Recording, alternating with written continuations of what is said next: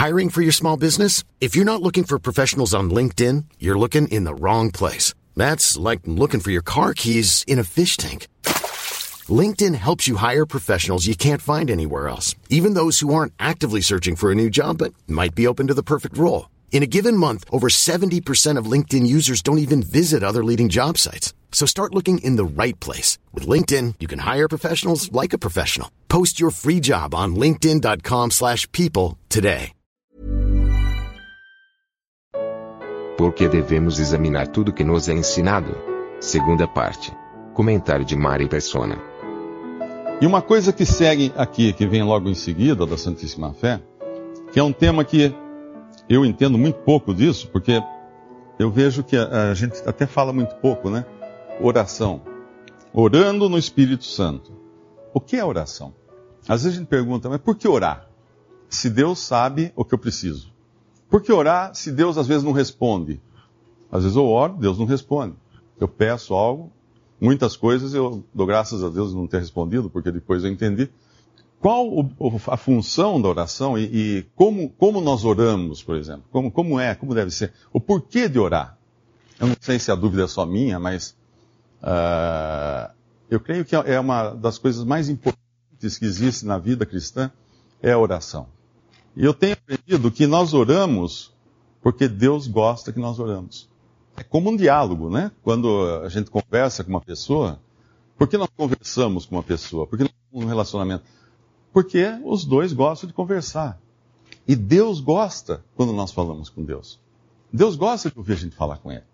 Isso é, é, é interessante, mesmo quando a gente não vê evidência nenhuma de, de orações respondidas, mesmo que a gente não tenha nada que, que possa comprovar que Deus ouviu, né, um retorno, alguma. Não. Ele gosta. E só pelo fato de ele gostar já, já devia ser suficiente para nós. Uma outra coisa importante quando nós oramos e também na nossa fé cristã é a perspectiva que nós temos de Deus e da nossa vida. Porque quando nós temos uma perspectiva pequenininha da nossa vida, eu olho falo assim, puxa vida, eu tô com 25 anos, não eu, né? Não arrumei namorada ou não, arrumei namorado, né? Uh, será que vai ter alguém para mim, alguma coisa assim? Eu acho que tem alguns jovens aqui que estão com esse problema, que estão com essa dúvida, né? Eu acho que existe isso. E, e é uma dúvida prática, nós não podemos assim, não, isso aí é coisa que não é de. Né? Não, é uma dúvida prática do dia a dia. Mas quando nós entendemos que os planos de Deus não são só para essa vida, eles têm, eles têm um, um, uma perspectiva eterna, a gente começa a mudar a nossa, a nossa visão, não apenas em relação a Deus, como em relação à oração. Moisés queria ver a terra prometida. Deus não deixou quando ele quis. Mas ele foi, ele entrou depois na terra prometida, junto com Elias. E numa, numa situação, numa condição muito melhor do que ele se, se ele tivesse visto a terra, entrado na terra prometida, do jeito que ele queria, que era com o povo tal. Não, ele viu com Cristo transfigurado, ele, Moisés, Elias, em cima ali da, foi no Monte das Oliveiras, né? Deus, quando, quando olhava para Moisés, falou, não, você não vai entrar por causa disso, isso, isso. Mas Deus estava vendo a coisa toda, ele falou, ele vai entrar, ele vai, ele vai estar tá lá, ele vai estar tá estar tá comigo, ele vai estar. Tá... Então, quando a gente percebe que a perspectiva de Deus é muito maior do que a perspectiva nossa, aí as coisas de Deus passam a ser importantes para nós. Não é porque meu pai mandou, né? não é porque, ah, meu pai fala que eu tenho que ir na reunião, meu pai fala que eu não posso isso, não posso aquilo, não. Pera, porque vamos, vamos entender como é que é a perspectiva de Deus. Que tamanho é o Deus que nós servimos? Vou dar um exemplo prático. Uh, em 1987, acho que foi, explodiu lá uma estrela, uma supernova, né? E eh, os jovens aí que estudam devem saber de tudo isso, que ela está a 160 mil anos-luz da Terra. Ok? O que significa isso? Que leva 160 mil anos para a luz dela chegar até a Terra. Então, na verdade, quando os cientistas fotografaram a explosão na Terra, eles estavam fotografando algo que aconteceu há 160 mil anos antes, não agora. E quando fizeram isso, estavam vendo praticamente, nem sabem mais se essa estrela existe, né? Mas Deus é tão grande colocar assim em termos bem, bem para a escola dominical, hein? Deus é tão grande que ele estava vendo essa estrela explodir na hora que ela explodiu E se ele se abaixasse um pouquinho, ele também via, do ponto de vista da Terra, como eles iam ver 160 mil anos depois, porque é muito, ele é imenso. E quando nós olhamos para Deus dentro dessa perspectiva, irmãos, muda. Aquele namoradinho, aquela namoradinha, aquela coisa de, de hoje, de, de uh, daqui a pouco, muda. Nós estamos olhando agora para um, um, cenário muito grande, muito maior, onde as coisas são. Uh, existe uma, uma uh, afirmação que é correta, por sinal, que a nossa esperança é o arrebatamento. Sim, obviamente a nossa esperança é o arrebatamento, porque nada melhor do que nós sairmos daqui para estarmos com o Senhor. Agora pensa o seguinte: quando tocou a música ali no, no jantar, todo mundo correu para a janela para ver o quê?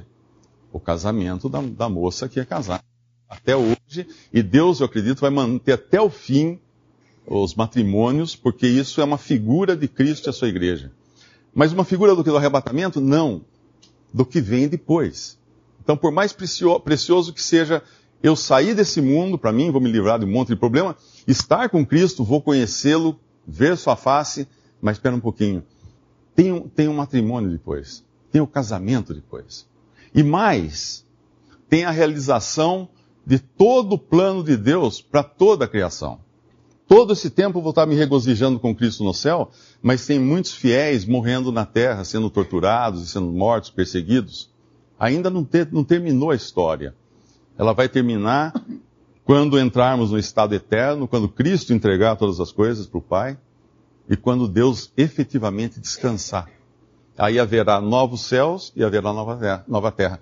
Quando eu olho a coisa desse tamanho, eu vejo, puxa vida, mas é muito, é muito grande, é muito amplo as coisinhas dessa vida ficam cada vez menores à medida que eu vou abrindo o meu telescópio e olhando o que Deus fez, o que Deus está fazendo, o que Deus vai fazer. E não acaba no arrebatamento e vai continuar e vai ser eternamente assim nós com Ele e nós com Cristo. Agora, uma coisa que é importante quando a gente pensa assim também, eu, eu passei muito por religiões orientais antes da minha, da minha conversão. Uh, não aconselho a ninguém, né, obviamente. E uma das coisas que o cristianismo acabou uh, sendo contaminado é com ideias orientais, de que vida espiritual é vida fora da matéria. É importante entender isso. Por quê? Uh, se você pega o, o, Espiritismo, exemplo, ele vai ensinar que lá a pessoa vai reencarnar 300 vezes e vai aí uh, chegar um momento que ela não precisa nem de corpo mais, ela é só espírito, só energia pura, aquela coisa toda. Mas não é isso que Deus, Deus fez, obviamente. Deus criou a matéria, criou o universo. Deus veio, criou o mundo. Deus veio, depois que criou o mundo, daí nos seis dias ele, ele pega e adorna essa terra. E coloca Adão e Eva lá e fala assim: é muito bom. Antes ele falou que é bom, é muito bom. Deus estava dando o seu selo, provando a matéria que ele criou.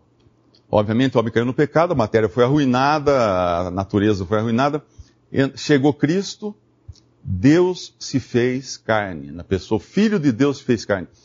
Deus assumiu um estado material, de um corpo humano, sem pecado, absolutamente sem pecado, sem, sem pecar, sem capacidade de pecar, mas humano, um corpo.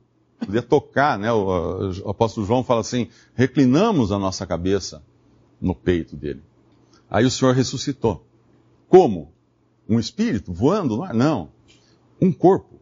Um corpo material de carne e ossos. Ele fala assim: ah, veja que eu tenho carne e ossos. E o espírito não tem carne e ossos. De peixe aqui, eu como peixe, como mel. Um corpo. Nós não entendemos que tipo de, de matéria é essa, que tipo de corpo é esse. Ah, há um homem no céu hoje, uma coisa que é inclusive o nosso, a nossa esperança, né, a, gente, a nossa certeza, que porque tem um homem no céu hoje, nós estaremos no céu com, com corpos ressuscitados. E quando Deus terminar todo o seu plano, isso passa o arrebatamento, passa a tribulação, passa o milênio de, de Cristo, o reino de Cristo na terra, no milênio. Uh, vem, uh, antes disso vem as bodas do Cordeiro. Quando ele põe novos céus e nova terra, é a consumação de tudo isso. Então aquela, aquela ideia de que uh, nós vamos viver num éter, também é uma, é uma influência muito forte, a gente tem que entender isso, que aconteceu no cristianismo, no catolicismo, aquela ideia até do catolicismo, do cara castigar o próprio corpo, aquela coisa toda. Não, esse corpo, obviamente, foi arruinado pelo pecado, mas foi criado por Deus e ele será ressuscitado. Então nós olhamos agora uma, um pedaço. Essa é a nossa fé. A nossa fé não é num momento, a nossa fé não é numa coisinha, não é num, num pedacinho de todo o plano de Deus. A nossa fé é em Cristo e em todo esse plano grande que Deus tem. E aí as coisas pequenas passam a ficar menores ainda, irmãos.